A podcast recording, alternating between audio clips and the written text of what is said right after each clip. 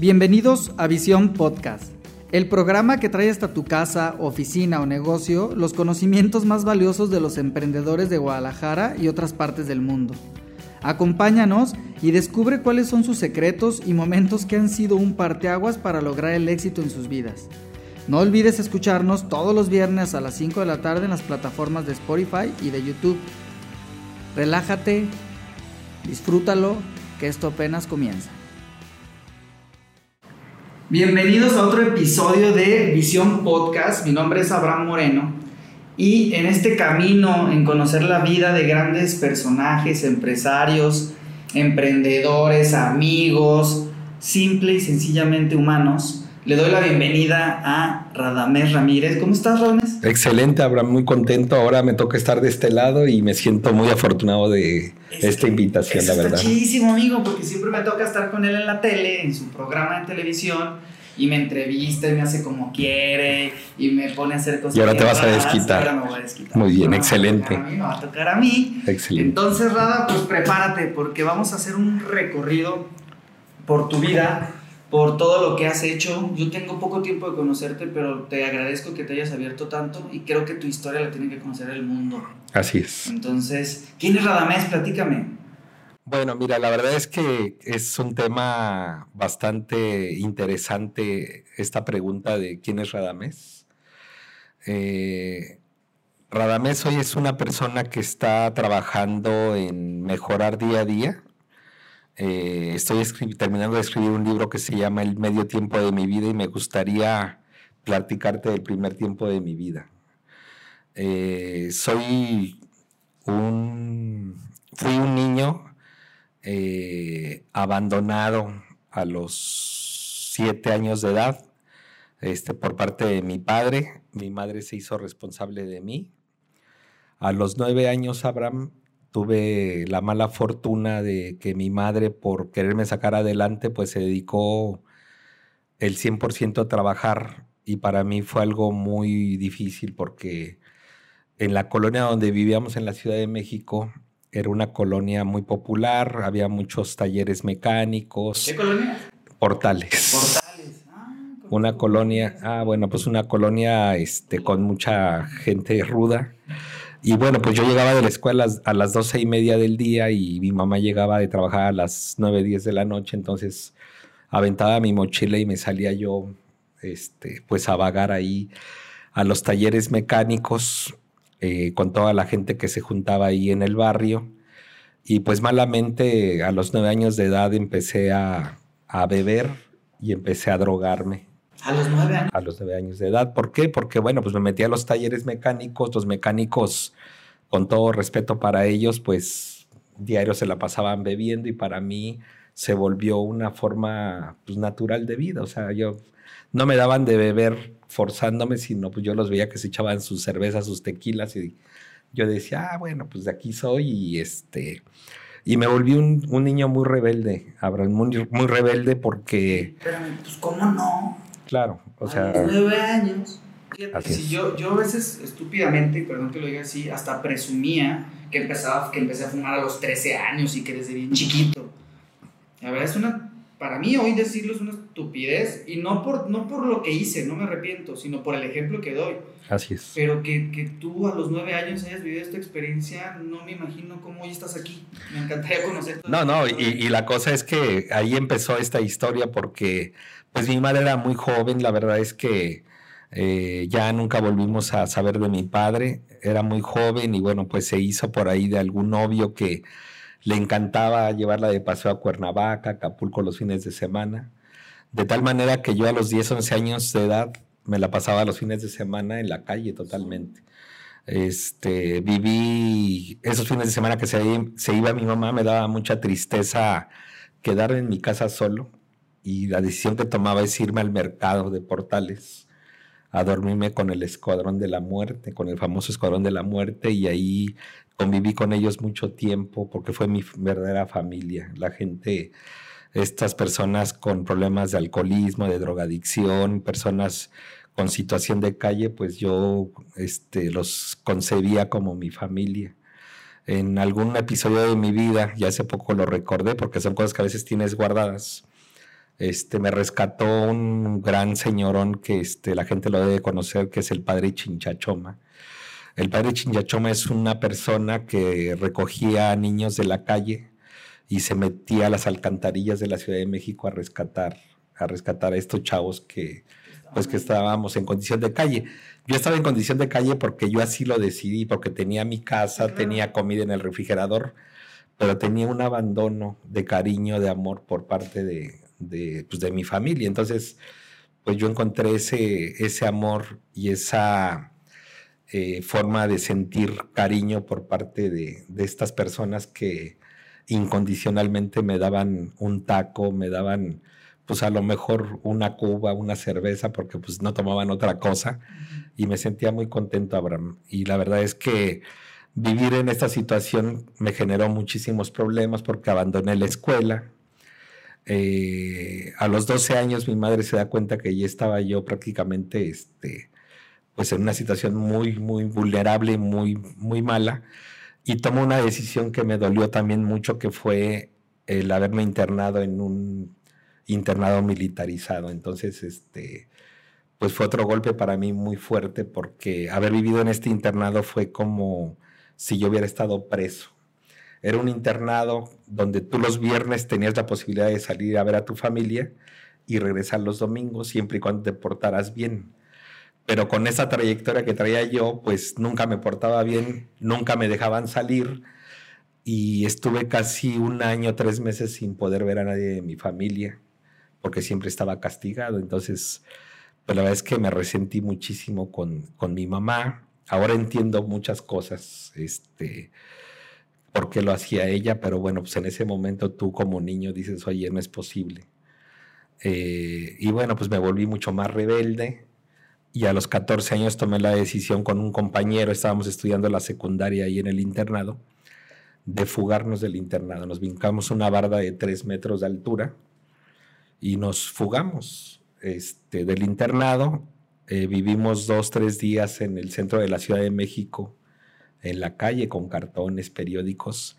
Juntamos algo de dinero y tomamos la decisión de irnos a Ciudad Juárez a buscar suerte para brincarnos al otro lado. Entonces, imagínate en Ciudad Juárez, una ciudad que era una ciudad muy volátil de, de gente. Este, me la pasaba yo en la avenida Juárez, estaba de moda el famoso Noa Noa de, de Juan Gabriel y bueno, todos los antros y pues yo un chavo de 14 años conviviendo con señores de 30, 40 años, como si yo fuera un señor bebiendo este, todos los días y pues la vida loca, o sea, entonces la verdad es que mi niñez fue bastante, bastante difícil porque pues yo andaba, este, la verdad que con una situación desenfrenada, sin ganas de estudiar, este, la verdad es que yo en ese momento pensé que mi vida iba, a ser muy corta porque pues estaba, la verdad es que en el fuego totalmente, ¿no? Con muchas situaciones eh, a punto de, muerte, de amenazas, de muchas cosas que a esa edad, la verdad es que yo ahora que tengo a mis hijos, pues los veo ahí jugando, viendo televisión, viendo películas y a mí como me hubiera encantado tener esa vida, pero bueno, fue lo que me tocó vivir y creo que agradezco al universo y a mis papás que que haya sucedido esto, porque si no hubiera sucedido esto, hoy no fuera la persona que soy, Abraham. Fíjate, Radames, gracias por compartirnos esta historia. Creo que no sé si la cuentes todo el tiempo a todo el mundo, pero me parece algo muy fuerte, una experiencia muy, muy eh, especial en tu caso. Pero me quedo con lo que dices al final. Agradezco a mis padres y a la vida lo que me pasó y creo que de eso se trata, ¿no? De, entender que todo lo que te sucede tiene un propósito más alto. Así es. Que esa propia experiencia, nada más que, qué difícil, qué difícil, porque cuántos, me imagino yo, por las mismas condiciones, en las mismas circunstancias, pues no estarían sentados hoy aquí en esta mesa con nosotros. Así Entonces, qué padrísimo que nos estés compartiendo este tipo de, de experiencias, Rada. Yo creo que a la gente le encanta Vivimos una, una, sociedad ahorita que desde mi particular punto de vista hablan de que se descompuso el tejido social, hablan de valores, hablan de un montón de cosas como si fuera un problema externo lo que está sucediendo en la sociedad y que ha sucedido toda la vida. Para mí, tu experiencia y lo que tú nos compartes hoy habla precisamente de la aceptación, de cómo acepto lo que me toca, pero decido seguir o no en ese camino. Entonces, ¿qué te parece si en el segundo bloque nos platicas un poquito sobre a dónde te llevó toda esta experiencia, ¿no? Porque creo que la historia no ha terminado aún. No, no, no. Entonces, pues qué maravilloso. Continuamos en Spotify y hacemos una pausa en YouTube.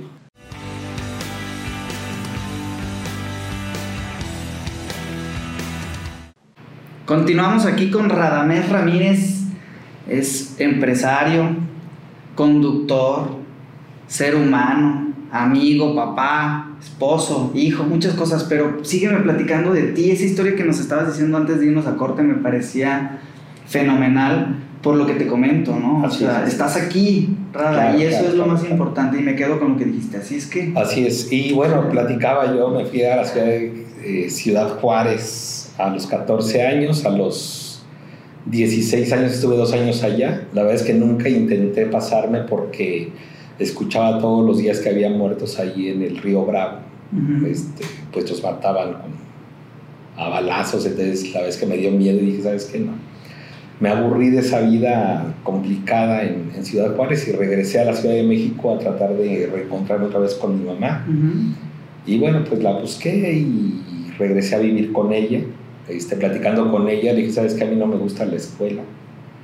Yo ya, este, me gustó el trabajo, me gustó ganar dinero y la verdad es que ya no estaba muy de acuerdo, pero bueno, pues adelante. Entonces tomé la decisión yo de, de seguir adelante con este tema. Algo que quiero... ¿Te apoya ahí tu mamá? Obvio no. Este, me fue a vivir con ella, me dio este, ahora sí que un lugar en su casa, en una habitación, pero bueno, pues yo apoyaba económicamente. Lo único que yo podía conseguir de trabajo a esa edad, por mi falta, por mi poca falta de estudios era, pues de repente me metí con los unos taqueros a ayudarles ahí a, a meserear, luego me puse a lavar autos, este, me fui con algunos mecánicos ahí a intentar hacer talacha, que soy malísimo para eso. este, y bueno, pues andaba con algunos oficios este, complicados, ganando muy poco dinero, pero bueno, la verdad es que era, era muy, muy complejo. Eh, ahí en el camino, yo teniendo ya 17 años, conozco a la mamá de mis hijos, los mayores, que es Cinti y Baruch, que hoy tienen 29 y 25 años. Y pues ella también venía con una situación muy complicada en su vida. Nos vimos dos veces solamente en nuestra vida, un par de horas. Y un día, coincidiendo en que teníamos problemas los dos, este, pues así como estaba yo de loco, le dije, ¿sabes qué? Pues vámonos lejos de aquí, de la Ciudad de México. Y ella acepta la propuesta. Nos fuimos a la Central del Norte, jugamos un de Team Marín de Dopingüe y cayó Guadalajara y nos venimos a Guadalajara. Yo 17 años y ella 15 años. Nos venimos a la ciudad de Guadalajara con un presupuesto para vivir solamente un mes y sin conocer a nadie aquí Llegando aquí, bueno, pues tuvimos que empezar a buscar chamba. Afortunadamente encontramos un trabajo ahí en una avenida que se llama Medrano, la zona del vestir. Este, nos dieron trabajo para vender ropa y nos prestaron un cuartito para vivir y bueno, ahí inició una nueva etapa de mi vida, también complicada, porque bueno, pues eh, a los dos, al año siguiente, este, el embarazo de mi hija Cintia, luego pasan dos años y de mi hijo Baruch, pero pues yo seguía con, con la vida loca, ¿no? Yo seguía este, en, el, en el relajo, la verdad es que no aportaba mucho a la casa. Ella tiene un embarazo de alto riesgo, tomamos decisión de regresarnos a la Ciudad de México, rentamos un cuarto de servicio en unos apartamentos, era un cuarto de 4x4, un colchón en el piso una tele blanco y negro que le teníamos que dar un palacio para que prendiera porque se iba, y una parrilla eléctrica donde cocinaba la mamá de mis hijos. Diario comíamos tacos de frijoles, compraba yo pañales sueltos porque pues compraba un paquete, no alcanzaba. Yo regresando de trabajar compraba cinco pesos de tortillas, una lata de frijoles y dos pañales para mis hijos cuando llegaba veía a mis hijos con el pañal casi hasta el piso y me daba mucha tristeza porque cuando les quitábamos el pañal para cambiarlos, pues los pobres estaban llenos de llagas porque pues estaban súper rosados. Entonces ya luego entraba un dilema en mí en si compraba una cajita de maicena o más pañales, entonces sacaba yo mis cuentas. Pero eso sí, nunca faltaba para la caguama. La caguama era... Este, o sea, no podía fallar. Eso era prioritario en mi vida. Entonces, siempre terminado de trabajar era con los amigos y era echar cerveza y lo poquito que me quedaba malamente, pues era para mi familia. Entonces, este, pues la verdad es que era una vida muy complicada. Yo en ese momento trabajaba como ayudante de repartidor de garrafones de agua. En aquel tiempo era electropura. Eran garrafones de vidrio que pesaban, o sea, 30 kilos y en la Ciudad de México sabemos que son muchos edificios, entonces era subir al tercer, cuarto piso, la gente me decía, súbame dos garrafones y llegaba al cuarto piso súper cansado y me decían, ¿qué cree? No me di cuenta que mi esposo ya había comprado el agua, entonces discúlpeme, iba de regreso, entonces muy complicado. Una ocasión, Abraham, estaba yo sentado esperando que la mamá de mis hijos pues, hiciera la comida, esos famosos taquitos de frijoles volteo a ver a mis hijos, los veo en una situación que yo no quería que verlos. Veo a la mamá de mis hijos igual, me veo a mí todo pues chamagoso porque los garrafones eran muy sucios, entonces volteé y vi ese entorno y fíjate que me pasó algo increíble. Ese día sentí como un rayo me atravesaba mi cuerpo. O sea, es algo increíble que solamente dos veces en mi vida lo he sentido. Esa ocasión sentí así, o sea, como si un me hubiera atravesado mi cuerpo, como que algo fue un estruendo que no puedo explicar. ¿Pero qué crees que, es que Pues yo creo que Dios, yo creo que Dios, porque en ese momento dije, yo no quiero esto para mí, yo no quiero seguir viviendo así. Y tomo la decisión de pararme y con los poquitos pesos que me quedaban, me fui a la papelería a comprar solicitudes de empleo y ese día en la noche me propuse, mañana voy a ir a buscar un empleo formal y no estoy dispuesto a regresar a mi casa sin un empleo formal. Y me fui caminando porque no tenía ni para los camiones. Camine y camine kilómetros.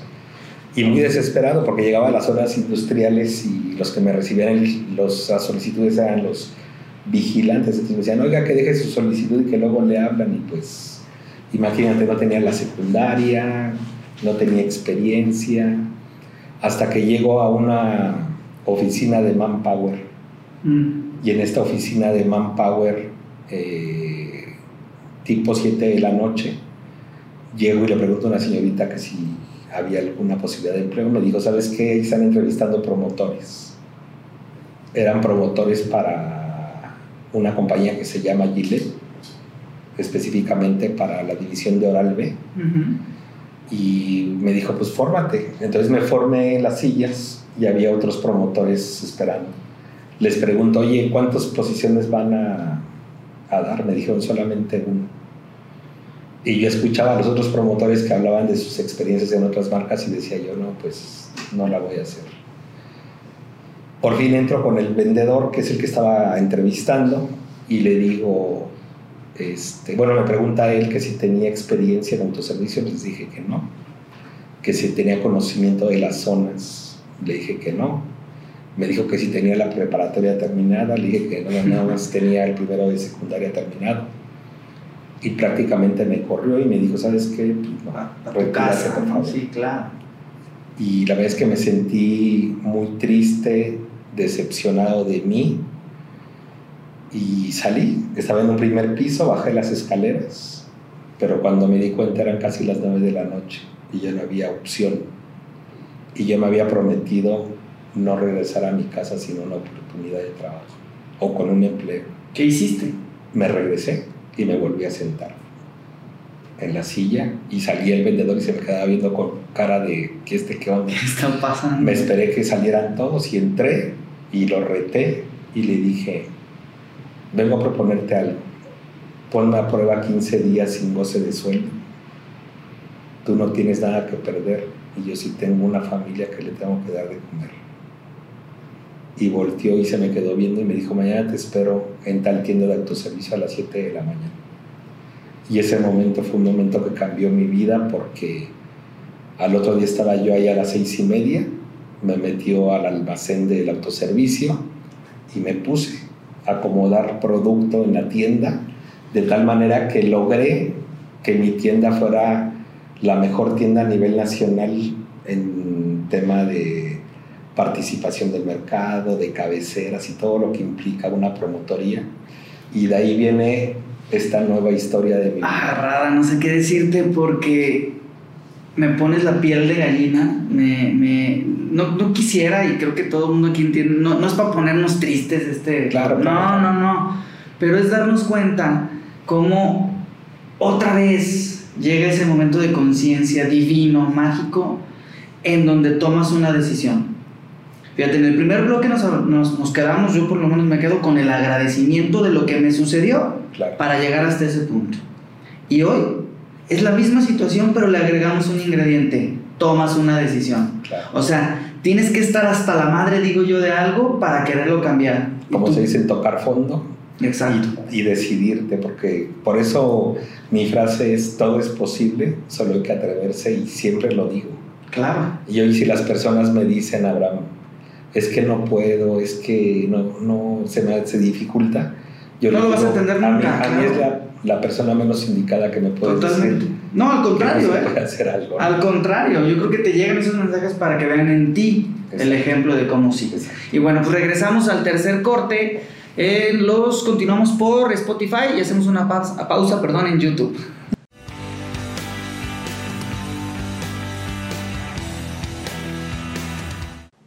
Pues dos bloques hasta este momento sumamente interesantes, Radamés, y de mucho contenido, me refiero yo en temas de conciencia.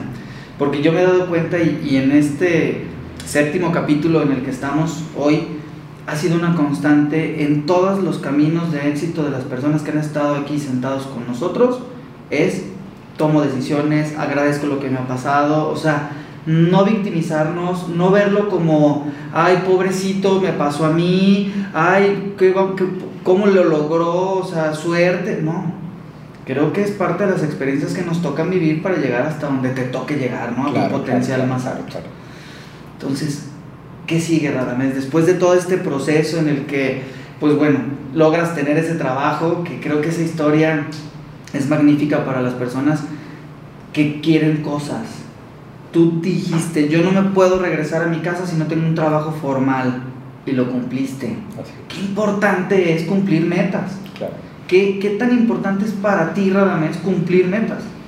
Pues fíjate que eh, cuando sucede esto y me dan este trabajo formal, tomo la decisión de nunca dejar mi trabajo y siempre dar el 110%. Nunca buscando a cambio el tema económico. Y eso lo he pensado durante toda mi vida. Todo lo que hago, lo hago sin pensar en el tema económico. Y me he dado cuenta que si tú trabajas y das el 110%, el tema económico llega por añadidura. O sea, eso lo tengo clarísimo. Pero yo lo descubrí en la práctica, o sea, no es que yo lo haya puesto como, como una meta como un objetivo. Eh, cuando sucede esto de mi trabajo formal, te decía, llegó a ser una de las tiendas más emblemáticas a nivel nacional, porque pues era un promotor que yo le decía a mi vendedor, el que me contrató, Manuel Lamas, le decía, por favor, solamente no me quites mi trabajo. Y él, ¿cómo crees que te lo voy a quitar? Estamos muy bien. Era una tienda de presumir. Los directores de la compañía iban a mi tienda cuando venían este, los directores de, de Estados Unidos, los directivos, lleva- los llevaban a mi tienda para presumirles cómo era la marca en México. Y a los ocho meses de yo estar en esta compañía como un promotor contratado por outsourcing, que es por medio de una agencia, pues mi ilusión algún día yo veía a los otros promotores, a los vendedores que traían sus carros de la compañía, que eran contratados directamente, pero decía, bueno, pues con esto yo le agradezco a Dios que estoy bien. Eh, bueno, pues ya podíamos comer carnita, ya a mis hijos ya podía comprarles un paquete de pañales, empezó a cambiar mi vida en ese concepto. Y resulta, Abraham, que a los ocho meses viene una famosa convención, la primera convención en la que pues participo. Yo nunca en mi vida había viajado en un avión y de repente pues la convención era en Cancún y me entregan mis boletos de avión y yo súper emocionado. Llega Manuel el vendedor y me dice, ¿sabes qué Radames? Quiero platicar contigo. Le digo, dime, fíjate que en la convención al final hay una premiación para los directores, gerentes regionales, divisionales, vendedores, promotores. Y tú tendrías el derecho de tener un premio como el promotor del año. Pero por políticas de la compañía, para ganar ese premio necesitas tener un año en la empresa. Entonces este año no te va a tocar, no quiero que te sientas mal. Y le digo, Manuel, no me interesa, no te preocupes yo con que no me quites mi trabajo estoy feliz. Llegó la, famosa convención, estuvimos una semana haciendo actividades. Llega el día de la clausura, el día del cierre, vienen las premiaciones. Y bueno, premiación para los directores, gerentes, ta, ta, ta. Llegan la premiación para el promotor. Y al final eh, estaban los directivos de la compañía y el director general de México. Dice, en ese momento. Íbamos 800, 800 personas de la, a la convención. A la convención. Dice, hoy gracias a una persona que está aquí, vamos a institucionalizar un nuevo premio en la compañía, porque no existe ese premio, por políticas de premiación. Y este premio se le va a nombrar el premio El Novato del Año. Entonces quiero pedir a Radamés Ramírez que pase al frente para entregarle este premio. Entonces subo yo al, estrado, me entregan mi premio y tengo 800 personas aplaudiéndome de pie. Cuando ocho meses antes estaba yo a la deriva, estaba yo este, pues, sufriendo, estaba yo siendo infeliz, estaba yo preocupado por mis hijos, por mi familia. Y ese momento lo tengo aquí en mi mente muy grabado porque fue un momento para mí que cambió mi vida y que la verdad es que me di cuenta que todo es posible. Eh, la verdad es que cuando termina esta premiación me hablan eh, y me dicen que me van a a esperar el próximo lunes regresando de la convención en las oficinas corporativas de la compañía para que asuma yo la responsabilidad de un vendedor con una contratación directa. Voy ese lunes, salgo de la compañía con un auto del año, con una póliza de gastos médicos mayores para mis hijos y con muchas cosas que yo no conocía en la vida profesional. Y la verdad es que dije, qué maravilla. Entonces ahí fue cuando decidí, ¿sabes qué? Pues a trabajar más y más y más. Esta persona que, que, me, que me blindó, bueno, yo en ocho meses pues ya tenía la misma posición que Manuel Lamas. Ya éramos compañeros de la misma jerarquía de aquella persona que yo le pedí. Oye, ¿y todavía tienes relación con él? Sí, claro, claro. Qué padre. Él vive en la ciudad de Tijuana, pero sí tenemos este, algo de comunicación. Eh, a partir de ahí estuve un año y medio en Gillette. Llega un gerente que yo tenía que fue mi mentor y me dice, necesito que renuncies a la compañía. Y yo me quedé así con cara de igual. Me dijo, porque nos vamos a Coca-Cola. Y yo le dije, no, yo no renuncio. O sea, imagínate, me iban a quitar mi coche y todo. Yo no conocía ese mundo.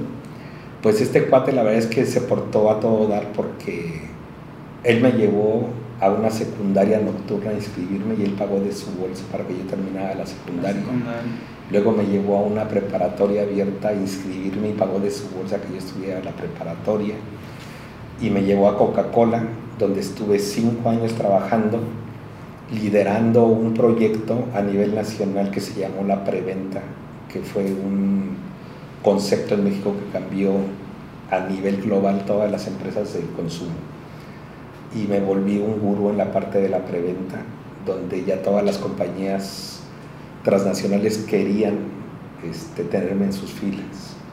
Estuve cinco años en Coca-Cola, ya con estudiando en la universidad, terminé la secundaria, la prepa, me metí a estudiar la universidad, trabajando y estudiando, y me invitan a trabajar a Procter Gamble, que es una compañía también muy reconocida. Me voy ya como gerente nacional de ventas a esta compañía. En Coca-Cola terminé como gerente regional. Termino mi licenciatura. De Procter me voy a Kellogg's y me voy a Kellogg's como director nacional de ventas y en Kellogg's logro negociar una maestría que estudié en el TEC de Monterrey en un intercambio. Luego de Kellogg's me voy a trabajar a Nestlé como director de la división de helados y termino a los 38 años como vicepresidente para América Latina en helados Holanda. Entonces, la verdad es que en 20 años mi trayectoria profesional fue formidable Maravillas. Trabajé afortunadamente en las mejores compañías de consumo reconocidas y eso fue mi gran escuela, Abraham. Sí, claro. Y en este, y en este proceso este, tengo la fortuna de conocer a, mi esposa, mi actual esposa, que es Maribel. Este, de la cual me, me, enamoré perdidamente y la verdad es que me ha dado dos hijos maravillosos que los conoces. A Radamés que tiene 16 años y a Marifer 14 años Estoy me siento muy afortunado de tener a mis cuatro hijos que son mi vida entera. Este, el gran, apoyo de Maribel en la parte profesional ha sido importante. A, esto, a estos 38 años, Abraham, viene una oportunidad que no podía desperdiciar yo. Y esta oportunidad es en una comida en la ciudad de Querétaro, conozco un empresario que tenía una fábrica de chiles en Cortázar, Guanajuato, cerca de Celaya y me la ofrece como venta porque la tenía cerrada. Y le dije que no, pues de dónde iba a sacar yo para comprar una fábrica. Me dijo, bueno, te la rento. Le dije, no, te la presto, arráncala y nos asociamos. Fui con este amigo que te comento que es mi mentor, fuimos a ver la fábrica, salimos de ahí, tomamos carretera a la Ciudad de México y en el camino me dijo, ¿qué decisión vas a tomar con la fábrica? Le dije, no, o sea, yo no me voy a meter en temas de mano, yo no conozco esos. Yo estoy a todo dar en esta posición porque pues ganaba mucho dinero, la verdad es que era un puesto ejecutivo, no tenía política de viáticos, entonces estaba yo de lujo, ¿no? Sí, sí, sí. Pero hoy viene la, la otra oportunidad de mi vida. ¿Y qué sucede?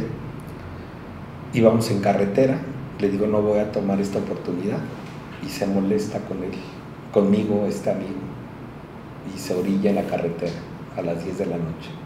Bájate. Pone las intermitentes, se baja del coche, me abre la puerta, me dice, bájate.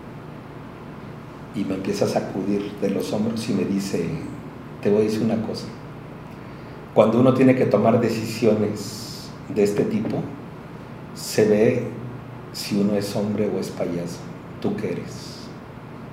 Y bueno, pues llego a mi casa, y ya en la noche no pude dormir porque imagínate, pues me dejó con medio estoque adentro este amigo y es cuando sucede la segunda eh, situación que me pasó como la primera, que fue ese estruendo que atravesó mi cuerpo y que me dijo nuevamente, hay que tomar una decisión, hay que algo, algo que hacer y al día siguiente tomo la decisión de hablarle a ese señor y decirle, ¿sabes qué?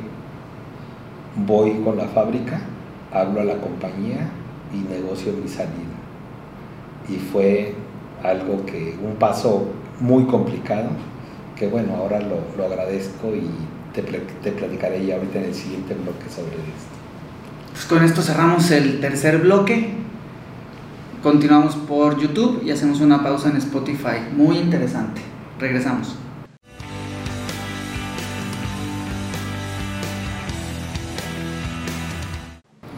Pues aquí seguimos con mi muy, muy buen amigo Radamés, que con esta experiencia yo la tomo, yo la vivo, yo la acepto, yo la comparto, amigo. Y qué padre que tengamos esta oportunidad. ¿Qué pasó después? Bueno, pues eh, te comento, tomé la decisión de poner esta fábrica de alimentos eh, mi primer fracaso, gracias a Dios, porque sin fracaso no hay éxito. Esta empresa la quebré al año y medio, luego puse una cadena de pizzerías en la ciudad de León. Hay que quebrarla. Luego puse una distribuidora que también quebré. Hoy me dedico a dar asesoría a empresas y les digo a los empresarios, si quieres contratar a alguien experto en, en tronar y en eh, llevar a la quiebra empresas, contrátame a mí porque soy experto en eso. pero la verdad es que, bueno, pues... O sea que si quieren cerrar su empresa, hablen a Radames. Ah, no, ¿verdad? No, no, no, pero el aprendizaje... Toda la experiencia que te ha dado el no éxito, pues, para no decirle fracaso, las experiencias maestro, ¿no? Y fíjate cómo se sintoniza con el cuarto bloque. Así es. Todas esas experiencias que hacen que uno la riega y que a veces lo más sencillo para la mayoría de las personas cuando la riega es echarle la culpa a todo el mundo y nunca es uno. Y yo creo que el que primero acepta que todas las decisiones que se tomaron nos llevaron ahí, es el que se queda con ese aprendizaje. Entonces, imagínate compartirlo ahora en los emprendimientos, ¿no? Que las personas puedan decir, oye, yo ya quebré tres empresas, o sea, no es fácil y yo ya sé cómo sí. Y eso, eso yo creo que es el secreto, ¿no? Y hoy, bueno, pues tenemos una empresa de distribución de alimentos que gracias a Dios va, va muy bien. Es una compañía que ya tiene ocho años en el mercado tenemos una empresa de consultoría en temas de productividad, de mejora continua y de calidad que también tiene ocho años en el mercado. Tenemos un programa de televisión que se llama Hablemos de Negocios, que bueno, pues la directora general de este proyecto es mi esposa Maribel, que es la que yo ahí nada más soy el, el conductor, del, del, programa. Y la verdad es que estos, estos emprendimientos me han, me han hecho sentir muy contento y me han ayudado a poner los pies sobre el piso y a tratar de siempre servir a la gente. Este, creo que todo el tema es servir. Y me gustaría comentarte algo. Hermosa historia, Rada, la verdad te agradezco mucho, perdón que te atropelle, pero me encantaría, yo creo que en temas de emprendimiento describiste el camino, nos quedamos con el tema de acepta lo que te toca vivir, aprovecha las oportunidades y toma decisiones. Yo creo que esas son las claves del éxito en cualquier emprendimiento. Pero llegamos a la mitad de, de tu vida, así la al medio tú, tiempo. al medio tiempo de tu vida, y me encantaría que nos compartieras de esto, porque creo que es un libro también. Mira, sí, estamos terminando de escribir este libro que es El medio tiempo de mi vida. Y lo que he descubierto, Abraham, y les invito a que hagan este ejercicio, es que en Radamés existen tres jugadores. Está Rada el niño, está Radamés hoy, y hay un personaje que le pusimos el Radota, que es ese hombre emprendedor visionario. Y ha sido muy complicado. Es el Radamés del futuro, el, que, el que ve más allá. Y el que nos ha ayudado a Rada y a mí a salir de las malas rachas, el que nos ha ayudado a ser emprendedores, el que nos ha llevado a crear estos negocios, a llevar el programa de televisión. O sea, este hombre visionario es el Radota. Pero tenemos a Rada, al niño, que es una persona ingobernable, que es un cuate, con perdón de ustedes, que le encanta el desmadre. Es un cuate que nos cuesta mucho trabajo controlarlo.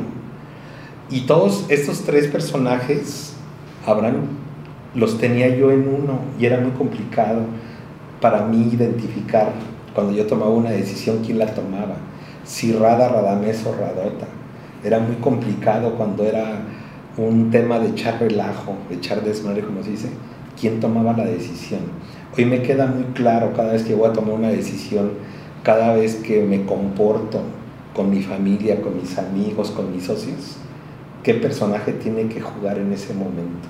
Entonces, yo sí les invito a que traten de hacer este ejercicio, porque creo que todos los seres humanos tenemos esta misma situación. Todos. Y a veces lo tenemos todo mezclado y por eso no encontramos en dónde se encuentra ese Abraham niño con esas ilusiones, pero de repente ingobernable, desmadroso, inquieto, y que de repente hay que decirle, oye, tranquilo, a ver, este, vamos con calma. Y de repente a este exigirle los resultados porque es un cuate visionario, porque es un cuate que tiene todo para llevarte al éxito. O y tener, exactamente, combinados. tú también. Y tener, y tener a Radamés, ¿no? Que es el que cabildea con los dos y el que puede estar diciendo, a ver, tú esto, tú el otro. Y entonces en este libro lo que estoy plasmando son estos tres grandes jugadores, ¿no? El jugador desmadroso que se va de fiesta en las noches y que no va a entrenar, pero que es muy bueno para meter goles de repente en el partido, porque algo que tiene Rada es que la verdad es que gracias a él hoy somos lo que somos, el Radota y yo, porque si ese Rada no fuera tan atrevido, no se hubiera brincado del, del internado y no hubiera tenido todas esas vivencias, hoy no nos hubiera alimentado tanto a Radamés y a Radota. Y nos dio todas las herramientas para poder lograr lo que nosotros querramos. Pero sí es importante tratar de distinguir bien en qué momento cada jugador y por eso lo, lo, hice como un partido de fútbol, como el medio tiempo de mi vida, porque hoy terminamos el primer tiempo de mi vida con lo que les platiqué y terminé con jugadores lesionados y terminamos con varios goles en contra y terminamos con un expulsado y hoy estamos en el vestidor Abraham a mis 50 años, los tres, Rada, Radamés y Radota, estamos planteando el segundo tiempo de nuestra vida porque queremos ganar este partido y ser los campeones y en eso estamos trabajando. Y dejar un legado, ¿no? Yo creo que con toda esta experiencia. Rada, lo que acabas de decir es un regalo impresionante. Religiones durante siglos han querido explicar lo que tú acabas de explicar. Es. Esa, lo dijiste con, con, de una manera tan maravillosa que si nos pasamos un poquito el tiempo, creo que vale muchísimo esto que estamos viviendo ahorita porque explicaste quiénes somos todos. Esas tres personas de las cuales tú hablas, Rada, Radamés y Radota, de diferentes maneras y de diferentes circunstancias, es lo que somos. Y las tres personas son tú mismo, ¿no? Decías tú, es que era uno solo, pero no los identificaba. Claro. Es que ese es el reto. Y por eso, discúlpame, y por eso personas de mi edad siguen siendo o siguen teniendo enfermedades de alcoholismo, de drogadicción, de comportamientos este, emocionales, porque recordemos el alcoholismo, la drogadicción, este, el ser infiel, tanto hombres, mujeres, es una herramienta y una, una consecuencia de tu enfermedad emocional. Pero la cosa es que... Es un espejo de lo que De repente no puedes dividir, como yo hice este ejercicio de poder decir, a ver, de dónde viene todo esto y descubrí que es el Rada. O sea, imagínate todo lo que vivió este Rada, ¿no? Viviendo con el Escuadrón de la Muerte en las alcantarillas, con el padre de Chinchachoma, bebiendo a los 12 años en Ciudad Juárez, prostitución, drogas. O sea, pues obviamente él sabe vivir así. Pero ¿cómo le hacemos, Radames y Radota, para poderlo ayudar a que él se una y sacarle lo mejor de él para que los tres podamos hacer la mejor versión de Radamés, que es lo que buscamos. Pues creo que lo estás haciendo, lo estás haciendo bien, lo compartes, lo siento, que es unificarlos, entenderlos, aceptarlos, o sea, partir de que venimos en una pieza y darnos cuenta que son tres.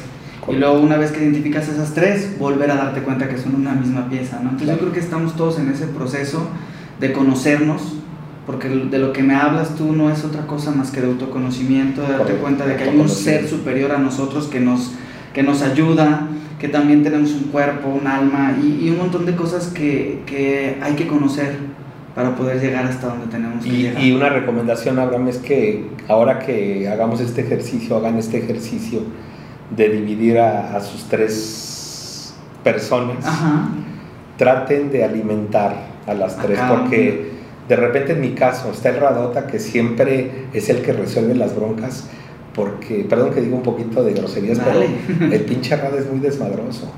Y a Rada le ponemos mil pesos y el cabrón se los acaba en un minuto. Y si yo le pongo cien mil pesos, el cabrón se lo acaba en un día. No, no, no tienen Y el Radota de repente se molesta porque dice, oye, yo me la paso generando negocios y atrayendo dinero para que, para que este cabrón se los gaste. O sea, ¿por qué? O sea, no es justo. Entonces, oye, lo que estoy trabajando es decirle a Rada, oye, si tienes tu presupuesto pero te, vas a gastar como 10 mil pesos para que hagas lo que quieras en el mes.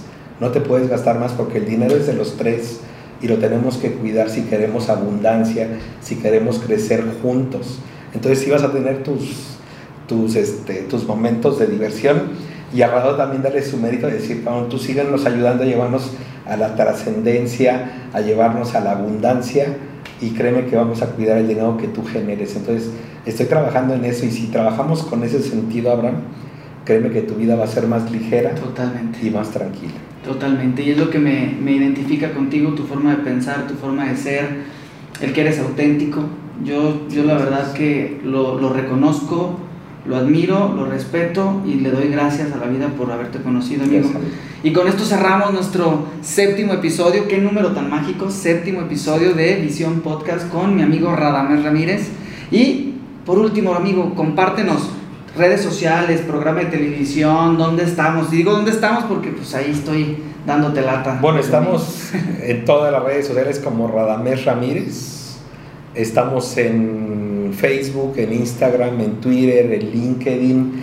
Nuestro canal de YouTube es canal oficial Hablemos de Negocios para que, vean nuestros, para que vean nuestros programas de televisión donde participa Abraham y la verdad es que son programas donde aportamos también mucho valor y el tema de servir es importante Abraham. Si nosotros servimos creo que la verdad es que todo se regresa por añadidura y qué bonito poder coincidir con personas como tú porque creo que es lo que hace falta en nuestro mundo, en nuestro país, tener personas que trabajen para un futuro mejor. Si, si primero sirves, te sirven. Total. Entonces, hay que servir. Muchísimas gracias. Saludos a todos. Esto fue un episodio más de Visión Podcast. Muy bien, hasta luego. Saludos. Hey, ¿cómo están? ¿Les gustó? Si te parece importante que esta información sea compartida, por favor hazlo a través de tus redes sociales. Pero antes, síguenos en Instagram como Visión 360 Patrimonial y en Facebook como Visión 360 Patrimonial. Saludos, que estén bien.